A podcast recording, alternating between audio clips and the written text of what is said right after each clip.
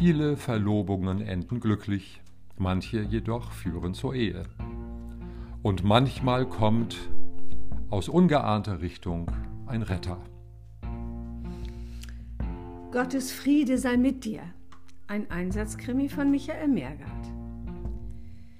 Ihre Erwiderung, es gehe ihr schon seit Jahren genau so, nein, viel schlimmer noch. Auf seine Replik, er könne es mit ihr, der ewig Keifenden, nicht mehr aushalten und wünsche sie zur Hölle, welche er ihrer spitzlippigen Bemerkung, er sei eine einzige Enttäuschung, hatte folgen lassen. Und unterstrich sie mit einer derart angewiderten Geste, dass ihr ein Speichelfaden aus dem Mundwinkel troff. Ein Anblick, der ihn vor Ekel hätte würgen lassen, wenn er seine Gedanken nicht unmittelbar auf die gestrige Begegnung mit dieser wunderbaren Person gelenkt hätte,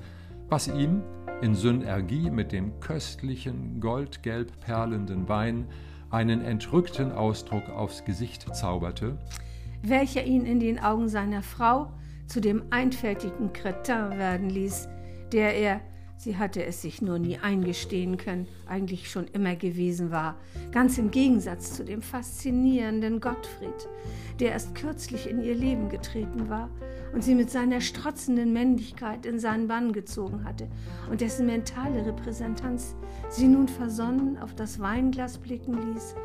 welches sie für ihren Mann sozusagen final präpariert hatte,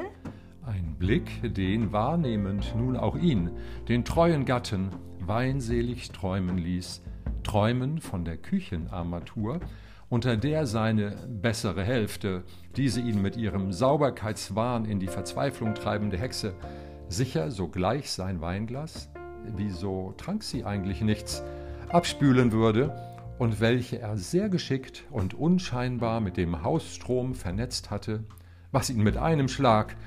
bei diesem Wort überkam ihn ein tiefsinniges Lächeln, ihre entledigen und ihn frei werden lassen würde für diesen beeindruckenden Menschen, in den er sich, ohne zu wissen, wie ihm geschah, verliebt hatte, den zupackenden und lebensfrohen Gottfried.